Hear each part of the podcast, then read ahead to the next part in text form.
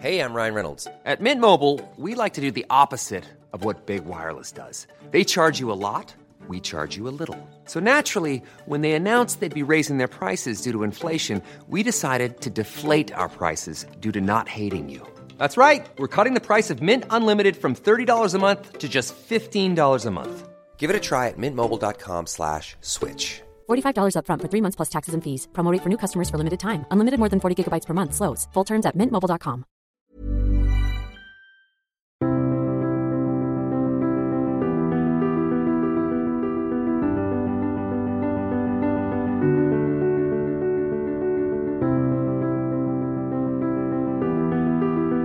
Merci pour votre fidélité aux émissions de conflit. Vous êtes de plus en plus nombreux à les écouter, à les diffuser et ainsi à découvrir des aspects euh, connus ou méconnus de la géopolitique. Et justement, cette semaine, nous allons partir dans une zone dont on parle peu alors qu'elle est extrêmement intéressante, c'est la zone du Caucase, ce vaste espace caucasien euh, de montagne à cheval entre euh, l'Europe, l'Asie, le Moyen-Orient, dans cette grande région géopolitique qu'est l'Eurasie. Et dans le Caucase, nous allons parler en particulier de la région du Haut-Karabakh, qui est une région importante, conflictuelle aussi, entre l'Arménie, entre euh, l'Azerbaïdjan et euh, ainsi euh, des conflits qui partagent cette région. Pour en parler, je reçois Ovanes Gervorkian. Bonjour. Bonjour. Merci d'avoir accepté notre invitation. Vous êtes représentant du Haut-Karabakh en France.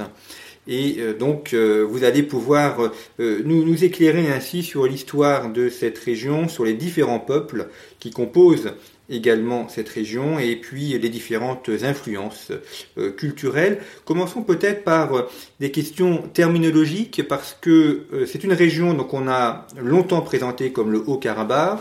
Aujourd'hui, il y a un autre terme qui est employé qui est la région de l'Artsakh. Quelle différence entre les deux? Est-ce que ça correspond à des réalités géographiques, politiques différentes? Est-ce que ce sont simplement des, des, des mots de langue différentes? Ce sont des mots, des noms de langues différentes. Euh, L'Artsakh est un nom euh, arménien. Euh, le Haut-Karabakh est un nom musulman. L'Artsakh, euh, ou la région d'une manière générale, pendant toute son histoire, euh, qui remonte au 9e euh, siècle avant Jésus-Christ, a porté différents noms. par exemple, l'historien grec Strabon donnait un nom austrichène ou austrichéné. au Moyen Âge, cette région est appelée Khachen, du nom Khach arménien qui signifie croix. C'est à partir du 14e, fin 14e, début 15e siècle que le nom Karabakh apparaît euh, avec euh, l'arrivée euh, des populations musulmanes dans, dans, la périphérie de la région. et puis, un peu plus tard, l'épithète Nagorno, ou le haut, Nagorno en russe, qui signifie montagneux, apparaît lui aussi pour euh, euh, nommer cette région Nagorno-Karabakh ou le karabakh comme on, on l'a fait jusqu'à maintenant. Euh, les deux noms signifient la même chose. Euh, L'Artsakh signifie pays de montagne et de forêt, simplement pour, décrire euh, le relief de, cette région.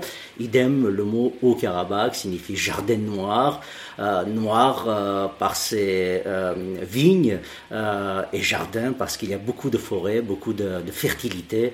Donc les deux noms, le nom musulman comme le nom arménien, signifient la même chose, décrivent en fait le relief de la région. Hmm.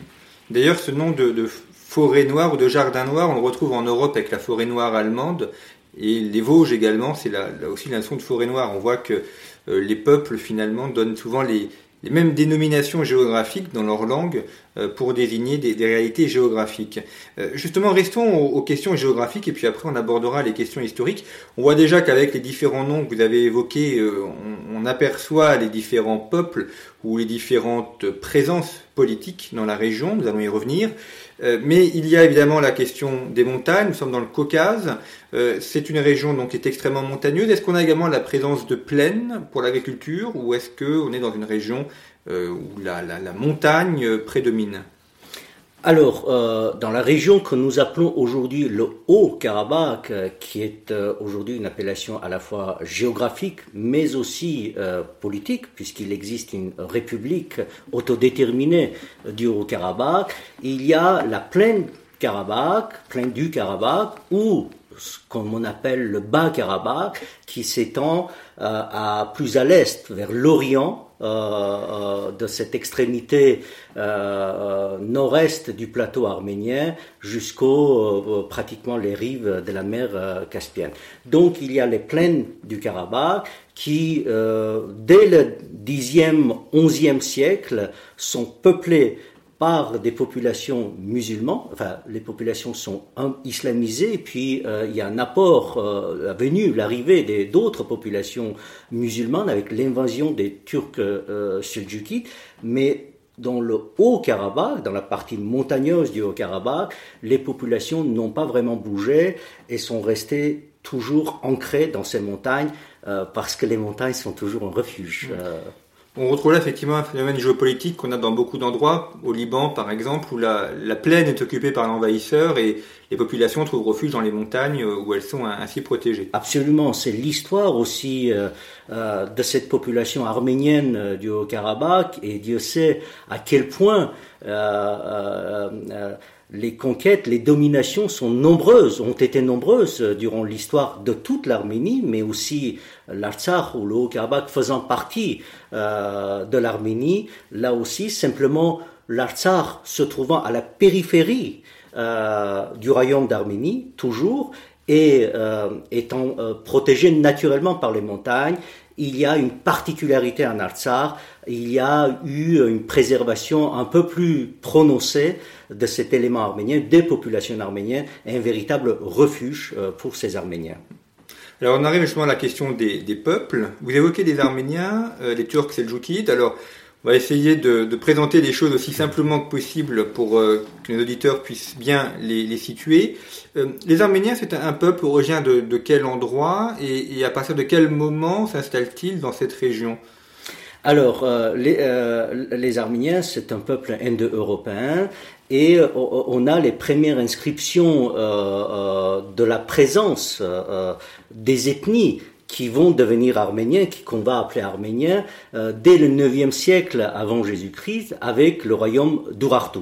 Euh, le royaume d'Urartu qui est euh, en fait le royaume qui après va être hérité par des rois arménisés, par des dynasties arménisées venues de Perse, et ce royaume d'Urartu, avec son roi Sardouri II, et, avec la capitale Van, qui se trouve aujourd'hui euh, dans la Turquie actuelle, euh, a, euh, a pu finalement, dès le 9e siècle avant Jésus-Christ, unifier les ethnies qui se trouvaient, qui habitaient ces régions. Ensuite, du 4e au 2e siècle, on parle euh, des dynasties euh, d'Orontites ou de Yervandouni en arménien, euh, qui sont aussi une dynastie arménienne qui perpétue en fait la présence, la présence des ethnies arméniennes sur ces vastes régions. Ensuite vient la dynastie perse, mais arménisé très vite euh, euh, d'Arsacide, euh, et, puis ça dure jusqu'au 5e siècle de notre ère, plutôt, où le royaume d'Arménie cesse d'exister parce que la Perse, cette fois-ci sassanide, met fin à, à, ce royaume d'Arménie. Le nom d'Arménien ou Arménie, d'où vient-il? Quelle est son origine? euh, euh, c'était des ethnies euh, différentes qui peuplaient la région. une des ethnies portait le nom de Haï. C'est comme ça que nous nous appelons, nous les Arméniens, en langue arménienne. en langue arménienne. D'autres ethnies s'appelaient des, des, des, Arméniens ou des Arméniens. Et donc ces différents peuples ont donné différents noms aux mêmes ethnies. Les Géorgiens nous appellent différemment. Euh, et, l'Europe, finalement, a retenu le nom arménien euh, du nom d'une ethnie présente euh, dans, cette, dans cette zone géographique. Et l'Arménie est le premier royaume à avoir pris de manière officielle le christianisme comme religion avec Grégoire l'Illuminateur. Exactement, exactement. C'était au IVe siècle, au tout début du IVe siècle, en 301. Euh, euh, euh, l'Arménie devient le premier État euh, chrétien au monde. Et c'est à partir de là où il y a une véritable page nouvelle qui s'ouvre pour l'ensemble de l'Arménie, y compris pour l'Artsakh, parce que l'Artsakh à son tour est évangélisé très rapidement, d'ailleurs par le petit-fils de Grégoire l'Illuminateur, Grégoris, qui est euh, aujourd'hui enterré, dont la tombe se trouve euh, sur le territoire du Haut-Karabakh, euh, près d'un monastère qui s'appelle Amaras, dans le sud du Haut-Karabakh. Alors, vous l'avez évoqué, la présence, enfin, du, les Perses sassanides qui conquièrent la région et donc la, disparition formelle du, du royaume d'Arménie. et ensuite, ces Perses sont confrontés à deux autres peuples qui les attaquent, les Arabes euh, vers le, sud, et puis euh, les Turcs seljoukides qui, eux, arrivent euh, des steppes de, de l'Eurasie, et c'est finalement les, les Turcs seljoukides qui s'installent dans la région. C'est par période. Mm. Les Arabes s'installent dans la région au 8e, 9e siècle et donc dominent l'ensemble de la région et créent une région qui s'appelle. Euh, Arminia qui englobe euh, toute l'Arménie, y compris euh, l'Artsakh actuel. Et le gouverneur de cette Arminia s'appelle Vostikan en arménien, aujourd'hui signifie policier, mais signifiait gouverneur. Et à des moments de l'histoire, euh, euh, le gouverneur, euh, qui devrait normalement être arabe, a été originaire du Haut-Karabakh, à, tel point les Arméniens, les seigneurs arméniens dans cette région étaient relativement puissants. C'est ensuite, vers le 9e, surtout 10e siècle, que les Turcs seljoukides arrivent euh, dans la région euh, et euh, naturellement prennent, remplacent ou succèdent les Arabes, la domination arabe. Ces Seljoukides, donc on connaît évidemment les Turcs aujourd'hui avec le, en, Asie mineure. les Azéris, est-ce que c'est également une partie de ces Turcs Seljoukides ou les Azerbaïdjan ou est-ce que c'est une oui. peuple différent? Non, non, non. En fait, les premiers éléments euh, musulmans qui s'installent dans la région du Haut-Karabakh, ou dans la région d'Artsakh, on va dire, parce que le nom Haut-Karabakh est mis en circulation qu'à partir du XIVe, voire XVe siècle, euh, euh, ce sont des Kurdes qui arrivent, des Kurdes islamisés qui arrivent, qui s'installent euh, au nord de l'Artsar. C'est l'émir de, de qui, qui, qui s'installe et qui amène avec lui les tribus, donc une population musulmane kurde.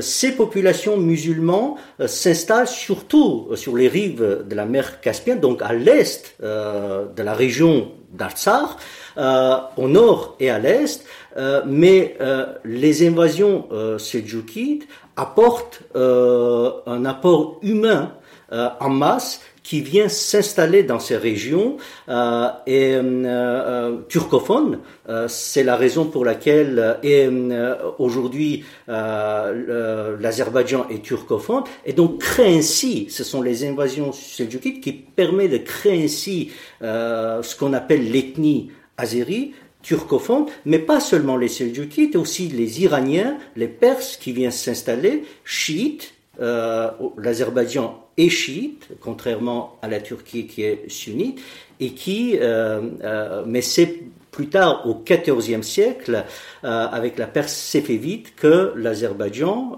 actuel, où se trouve l'actuel Azerbaïdjan, devient chiite.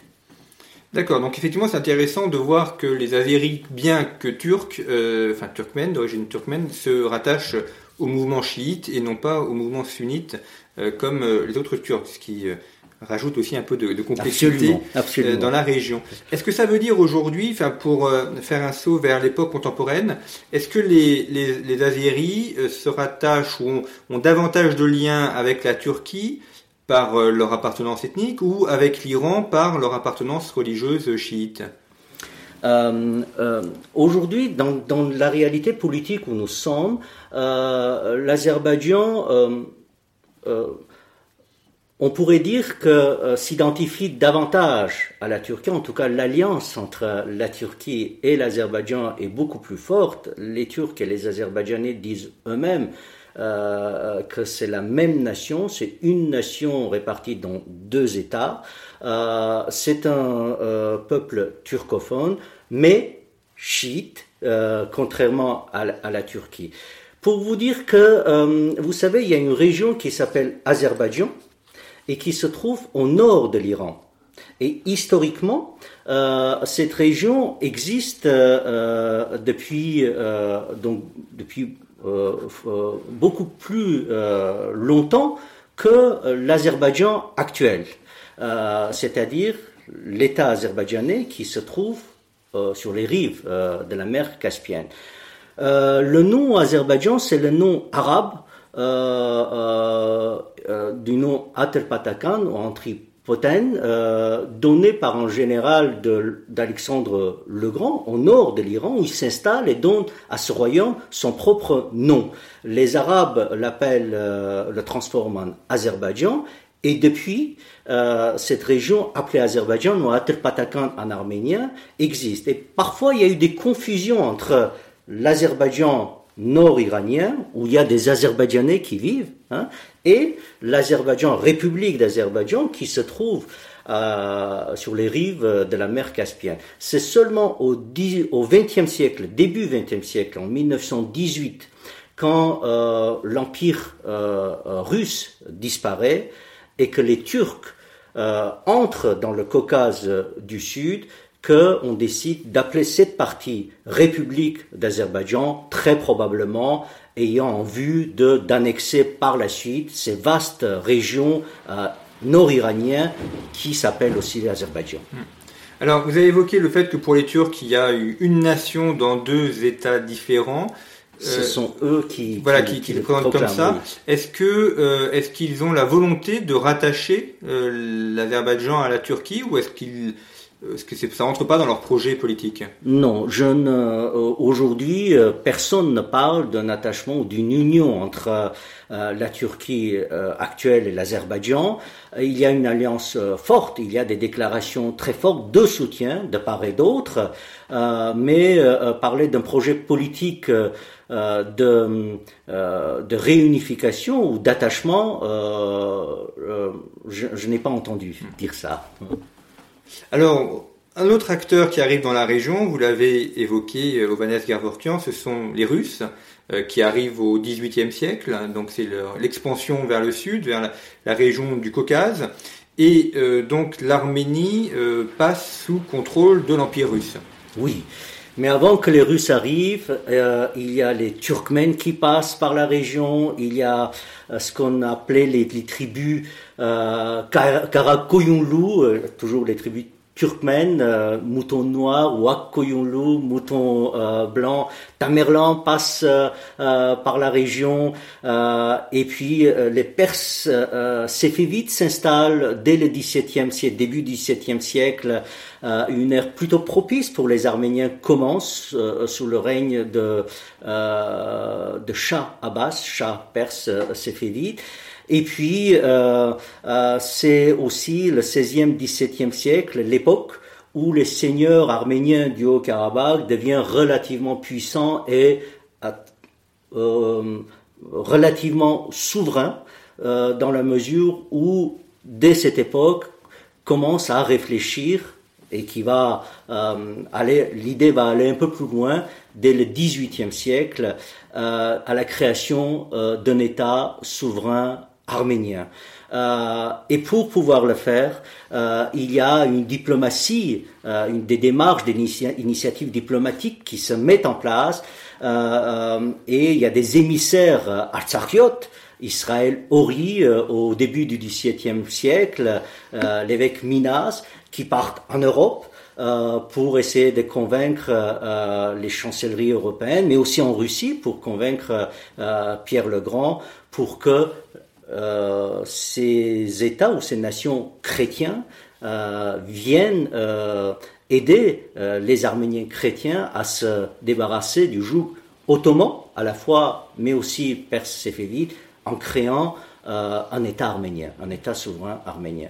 Les Russes euh, donnent des promesses, mais finissent par arriver euh, réellement, physiquement, dans la région seulement au début du, du 19e siècle, malgré les promesses données avant et malgré les différents espoirs que cela a pu susciter chez les Arméniens, surtout du Karabakh, parce que c'est à cette époque-là que euh, forme de souveraineté nationale existait, arménienne existait au Karabakh, mais finalement, c'est en 1805 que euh, euh, les Russes finissent par arriver au Caucase, et ça, c'est en 1813 que le traité de Gulistan est signé entre l'Empire russe et la Perse séfévite, par lequel la Perse cède les territoires euh, euh, de l'Artsar du Haut-Karabakh, cette fois-ci à la Russie tsariste.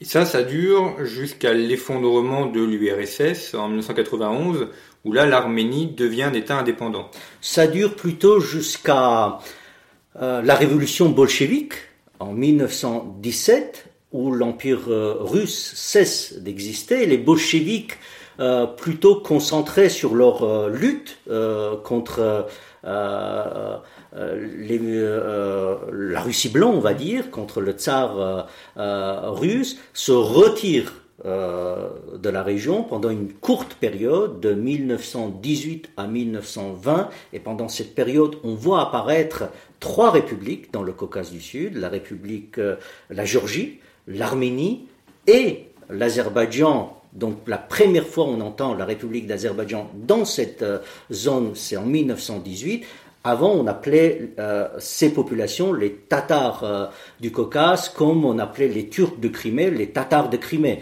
C'était des populations euh, turkmènes, turcophones, chiites, mais on les appelait musulmans de, du Caucase ou Tatars du Caucase.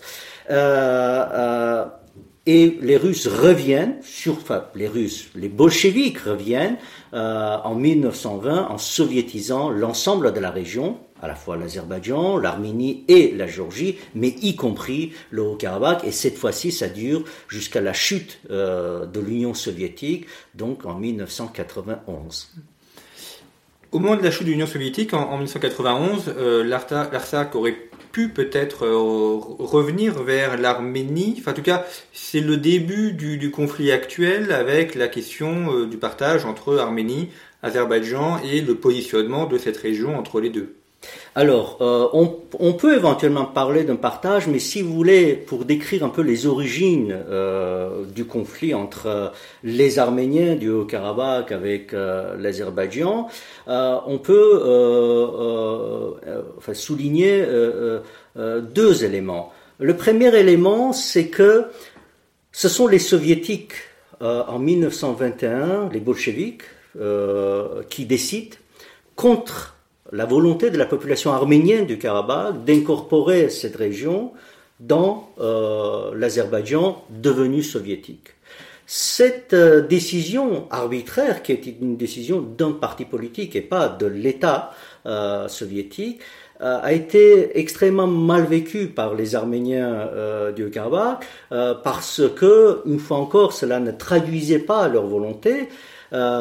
et deuxième élément, euh, durant toute l'Union soviétique, les Arméniens du Haut-Karabakh ont eu le sentiment d'être discriminés par le pouvoir azerbaïdjanais, pouvoir azerbaïdjanais soviétique certes, mais pouvoir azerbaïdjanais, euh, ce qui explique la chute de la population euh, arménienne dans cette région. C'est la raison pour laquelle, dès 1988, euh, c'est la période où Gorbatchev, en Union soviétique, arrive au pouvoir et euh, euh, déclare que désormais le peuple soviétique peut revendiquer librement, peut manifester librement et donc peut réformer le pays librement. Les Arméniens du Karabakh croient probablement naïvement à ces promesses et sortent dans les rues pour revendiquer la réunification avec l'Arménie soviétique en 1988, en 1989.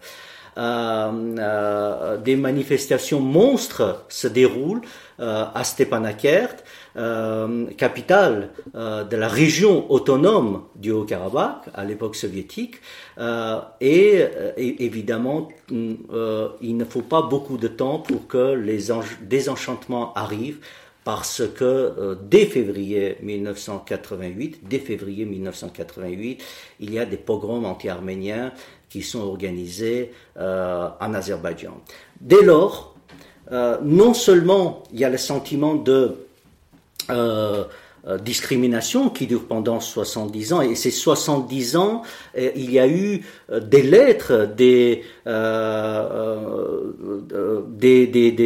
demandes adressées au pouvoir soviétique, qui était un pouvoir fortement autoritaire, mais même dans ces conditions d'autoritarisme, les Arméniens du, Karabakh ayant été punis après, ont osé tout de même adresser des lettres euh, au centre, à Moscou, pour pouvoir être transférés euh, sous l'administration de l'Arménie euh, soviétique. Donc, à partir des pogroms qui euh, arrivent euh, en 1988, à Songaït notamment, puis ce sera à Kilovabad, une autre ville d'Azerbaïdjan, puis à Bakou en 1990, et à, à, cette époque encore, il n'y a pas de guerre.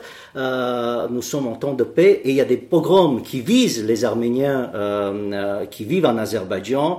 Euh, euh, on comprend que euh, l'État ou l'entité étatique dans laquelle la minorité arménienne vivait à l'époque, c'est-à-dire l'Azerbaïdjan soviétique, ne remplissait plus le contrat sociétal, c'est-à-dire l'État devenait une véritable menace pour les Arméniens, pour ses propres citoyens, parce que les Arméniens du Haut-Karabakh donc était aussi euh, faisait partie de, la population euh, azerbaïdjanaise dans sa globalité. C'était une minorité certes compacte au Karabakh, mais l'État des tutelles, c'était l'État azerbaïdjanais. Donc l'État ne remplissait pas son rôle de protecteur, mais au contraire, cet État était devenu une menace pour exterminer cette partie, cet élément arménien. et à partir de là, il n'y a pas beaucoup de choix que de demander le détachement du Haut-Karabakh, de l'Azerbaïdjan, vu les menaces euh, qui pesaient sur la population arménienne. Alors, revenons peut-être à, l'origine. Pourquoi est-ce que les soviétiques ont, détaché l'Artsakh de l'Arménie pour le mettre en, Azerbaïdjan? Ça fait un peu penser au découpage euh, également avec Khrouchtchev qui euh, sépare l'Ukraine de la Russie pour en faire un État indépendant. Vous savez, cette logique n'est pas seulement soviétique. Pendant l'histoire mouvementée de l'Arménie et euh, les différentes dominations que l'Arménie a vues durant toute euh, son histoire, nombreux ont été les cas où les Arabes, les Seljoukides, les Mongols même euh, favorisaient euh, euh, les petites seigneuries pour, avec la logique de diviser pour régner. Et cette logique empiriste est valable aussi pour l'Empire soviétique. Et c'est de cette manière que l'on peut expliquer euh, d'incorporation de différentes minorités, pas seulement minorités arméniennes, mais euh, il y a d'autres minorités dans d'autres républiques euh, soviétiques qui sont incorporées d'une manière artificielle dans des républiques fédérales, en l'occurrence l'Azerbaïdjan, pour qu'au moment où ces républiques fédérales ou ces nations éventuellement euh, se détacher de l'Union soviétique, on pourrait activer pour créer des îlots de tension. C'est ce que, c'est ce qui s'est passé avec la chute de l'Union soviétique. Ces îlots de tension ont été activés. Donc, euh, cette politique a marché, pensée par les soviétiques, et cette politique est toujours, les conséquences de cette politique désastreuse, nous voyons toujours, encore aujourd'hui, parce que les conséquences néfastes sont présentes encore au XXIe siècle.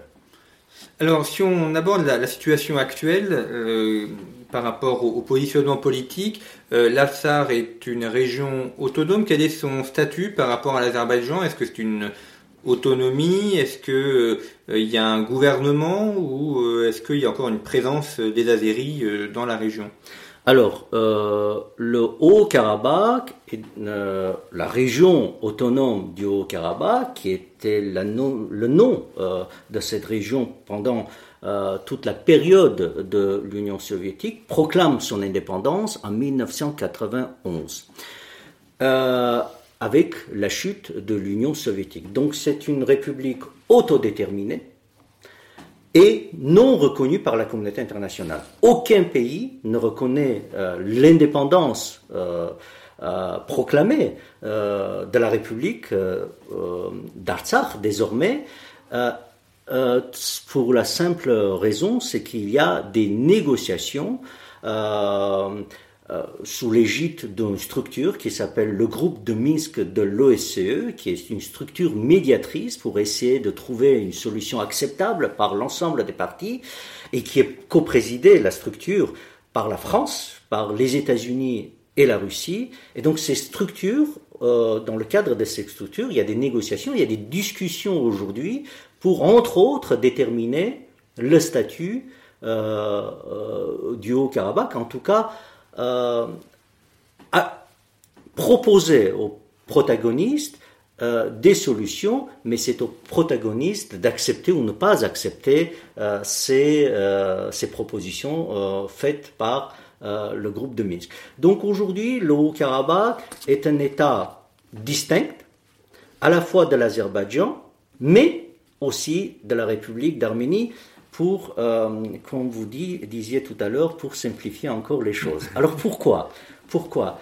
Euh, L'explication est, si j'ose dire, euh, est, euh, relativement simple. Elle est, elle est juridique. Elle est juridique parce que quand la population arménienne du Haut-Karabakh décide de se détacher de l'Azerbaïdjan à l'époque soviétique, et donc prend une décision de se rattacher à l'Arménie soviétique, à cette époque, euh, le dernier mot appartenait au centre, à Moscou. Et Moscou euh, a euh, refusé toute décision dans ce sens, prise à la fois par les Arméniens du Karabakh, mais aussi par l'Arménie soviétique, et qui concernait la réunification des deux entités. Moscou avait le droit de dire non, et Moscou a dit non. Une fois Moscou a il dit non, il y avait plus de enfin, la porte était fermée et donc il y avait plus de voie pour avancer dans ce sens-là. Euh, mais la volonté des Arméniens du Karabakh de rester à tout prix dans la légalité, les Arméniens du Karabakh abandonnent cette idée puisque la porte est fermée par Moscou et donc s'attachent à une autre loi qui euh, permet seulement le détachement du Haut-Karabakh de l'Azerbaïdjan et non pas le rattachement à l'Arménie. Et dans cette condition, dans ces conditions, Moscou n'avait plus son mot à dire. Autrement dit, il y avait une loi euh, dans l'Union soviétique euh, qui disait qu'à partir du moment où une république fédérale, en l'occurrence l'Azerbaïdjan, décide de se détacher de l'Union soviétique, les minorités, les républiques, les régions autonomes qui font partie de cette euh, République fédérale peuvent à leur tour, en organisant un référendum, se détacher de la République fédérale en question.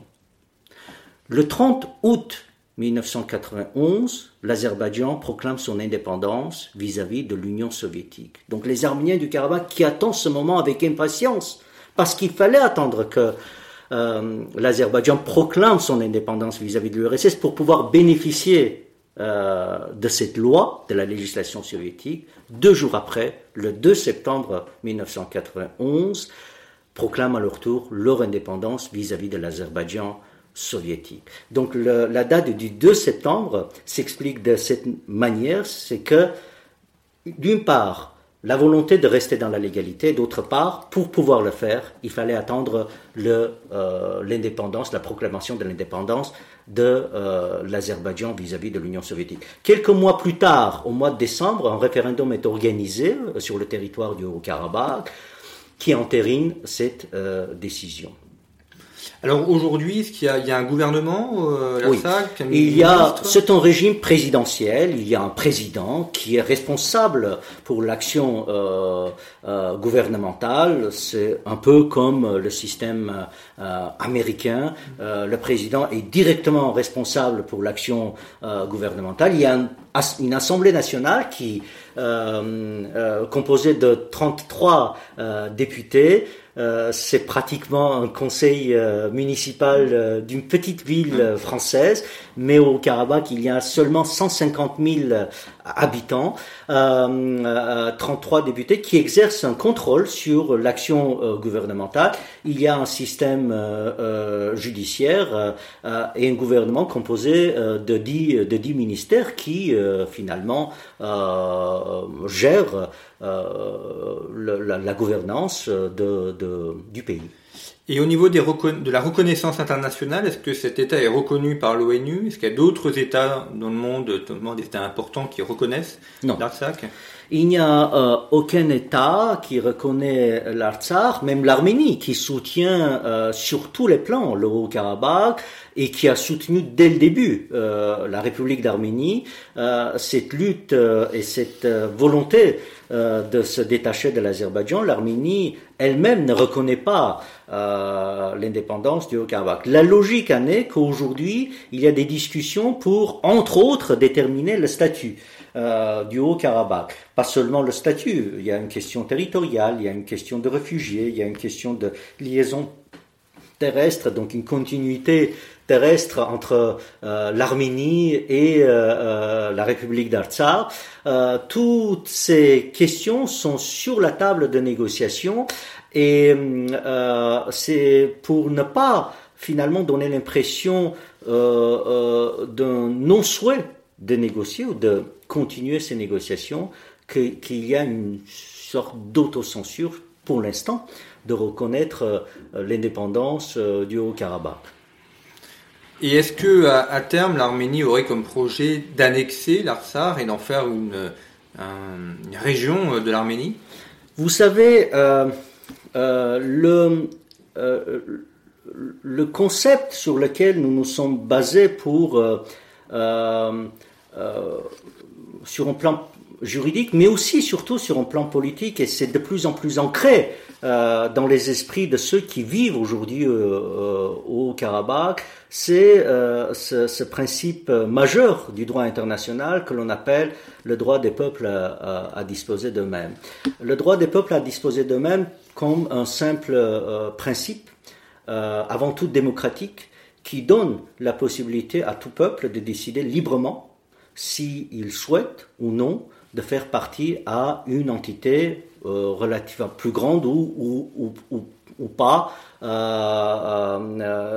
qu'elle-même. Euh, en 1991, euh, je vous disais tout à l'heure, il y a un référendum qui est organisé euh, sur le territoire du Haut-Karabakh et la population se prononce en faveur d'un détachement de l'Azerbaïdjan. Le jour où cette population aura la possibilité de se voir poser, se poser la question est-ce qu'elle veut s'attacher à l'Arménie, cette question euh, sera posée, on verra les résultats. Mais c'est dans cette logique et dans cet esprit que nous nous voyons l'exercice démocratique euh, du roi euh, de cette euh, population arménienne. Pour tout vous dire, c'est le rêve de tout Arménien du Haut-Karabakh de faire partie un jour de l'Arménie. C'est la volonté affichée, manifestée dès 1988, mais euh, euh, avec les décisions les demandes d'être attaché à l'Arménie soviétique, euh, des demandes qui sont antérieures même de 1988. Mais ce rêve n'a pas été réalisé parce qu'il a, il a fallu rester dans cette logique de conformité à la législation soviétique alors en vigueur pour que ce, ce détachement, cette indépendance soit aussi légale, pas seulement légitime, mais légale aussi. Et jusqu'à maintenant, nous sommes dans une situation où cette indépendance, ce droit à l'autodétermination n'est pas encore reconnu, hein, n'est pas encore acté euh, par la communauté internationale. Le jour où ça sera acté, Je suis convaincu, mais on verra, tout dépend quand ce jour arrivera, je suis convaincu que la population arménienne du Karabakh n'a pas abandonné ce rêve, et ce rêve toujours reste dans les esprits, dans les têtes de tout Arménien du Haut-Karabakh. Alors, terminons peut-être par sur les aspects euh, économiques euh, de l'Arsar. Quelles sont les, principales ressources économiques? Est-ce qu'il y a des présences de mines? Est-ce que euh, a une industrie, une activité de, de services alors, le Haut-Karabakh, région montagneuse, avant tout, on, passe, on pense à des ressources aquatiques, parce que beaucoup de rivières, beaucoup de torrents, et les ressources aquatiques sont assez euh, nombreuses, donc riches en ressources aquatiques. Ces torrents, ces rivières permettent, en tout cas ont permis durant les 8, 10 ans derniers, de développer euh, ce qu'on appelle un réseau de stations hydroélectriques euh, pour euh, euh, devenir, depuis maintenant deux ans, non seulement autosuffisant en énergie et de l'énergie propre, bien entendu, mais aussi d'exporter cette énergie vers euh, euh, l'Arménie voisine. Euh, il y a des mines, ce sont des mines de cuivre essentiellement, un peu de mines d'or dans les montagnes du Ralabar, qui sont euh, euh, exploités, mais pas d'une manière euh, massive euh, euh, dans notre pays. Euh, il y a aussi les terres, des terres, beaucoup de terres, beaucoup de terres fertiles, beaucoup d'espace. le territoire actuel de la République d'Artsar est hum, avoisine quelques 11 500 km carrés. 11 500 km c'est à peu près le territoire du Liban avec seulement 150 000 habitants. Donc une densité extrêmement faible dans ces régions et euh, beaucoup de terres à cultiver. Simplement, euh, euh, quand je parle de l'agriculture, il faut que je parle du potentiel de développement de l'agriculture parce que pour l'instant, les investissements en masse ne sont pas arrivés au Karabakh pour donner toute son ampleur pour, euh, de développement euh, euh, de l'agriculture, mais ça commence. Ça commence par rapport, par exemple, à il y a deux ans, les terres cultivées au Karabakh ont doublé, les surfaces cultivées au Karabakh ont doublé. le Karabakh commence à être, comme d'ailleurs le reste de l'Arménie aujourd'hui, à être de nouveau connu par ses vins euh, euh, le vin arménien depuis 6, euh, 7 ans gagne de plus en plus de marchés à l'international et les vins du Ralabar aussi à leur tour. C'est la région d'origine d'ailleurs de la vigne, la Caucase et l'Arménie notamment. Absolument. Donc ça fait effectivement un, potentiel euh, agricole et puis vous évoquez les, ressources aquatiques et notamment la, présence des barrages euh, qui pourraient donner, enfin de donne une, autonomie euh, pour l'électricité qui est effectivement très important dans, cette région. Important sur un plan autonomie, vous savez. Souvent dans, dans l'histoire, euh, le Haut-Karabakh, une fois encore compte tenu euh, euh, de ses reliefs, ses montagnes en fait, a été obligé et, et, entouré par des par des adversaires, on va dire par des ennemis qui voulaient envahir ce, terres, a été obligé de se replier sur lui-même et de vivre en autarcie. Et dans cet esprit, euh, l'autosuffisance, à la fois alimentaire, mais aussi aujourd'hui énergétique, est extrêmement importante. Euh, L'historien euh, Robert en parlant du Karabakh, durant différentes euh, époques, euh, disait que ce pays est probablement la région la plus autosuffisante euh, des régions d'Arménie, en ajoutant qu'il n'y a que le sel qui est importé de l'extérieur. C'est l'histoire du Karabakh, on va dire l'adversité, mais aussi les montagnes refuges qui ont préservé aussi, qui ont, qui ont permis la préservation et la continuité de l'identité arménienne euh, sans rupture, contrairement aux autres territoires arméniens qui ont permis cette manière de voir les choses, cette manière d'exister, cette manière d'être, essayer toujours de prévoir le demain, le lendemain et les lendemains n'ont pas toujours été euh, très heureux euh, dans notre région. Euh, mais mais je serais plus, plus optimiste aujourd'hui parce qu'il y a toute une population aujourd'hui qui a un projet national dans notre pays qui est, dans un premier temps, faire reconnaître l'indépendance, synonyme de la sécurité de notre population, parce que l'indépendance, c'est avant tout le détachement ou l'acte de fixer qu'il y a un détachement de l'Azerbaïdjan, euh, un État devenu menace permanente pour la population arménienne du Karabakh, et qui sait peut-être un jour euh, l'attachement euh, à l'Arménie, à la République d'Arménie, via référendum ou par d'autres moyens, mais via l'expression des populations qui vivent qui, sur ces régions, parce que c'est à ces populations qui revient le dernier mot de décider avec qui et comment souhaite-t-il vivre eh bien, ça nous donnera ça l'occasion euh, de, de, suivre euh, la suite de l'histoire de cette région. Et je vous remercie beaucoup,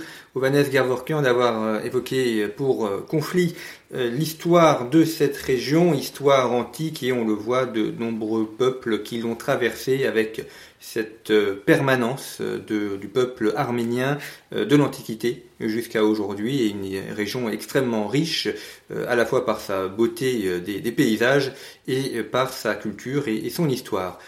Merci pour votre fidélité à, nos émissions. Vous pouvez bien évidemment retrouver Conflit en kiosque et sur notre site internet par lequel vous pouvez vous abonner à notre revue. Et puis, euh, vous pourrez également retrouver d'autres émissions de conflits sur notre site internet, d'autres émissions à venir. Merci pour votre fidélité et à bientôt.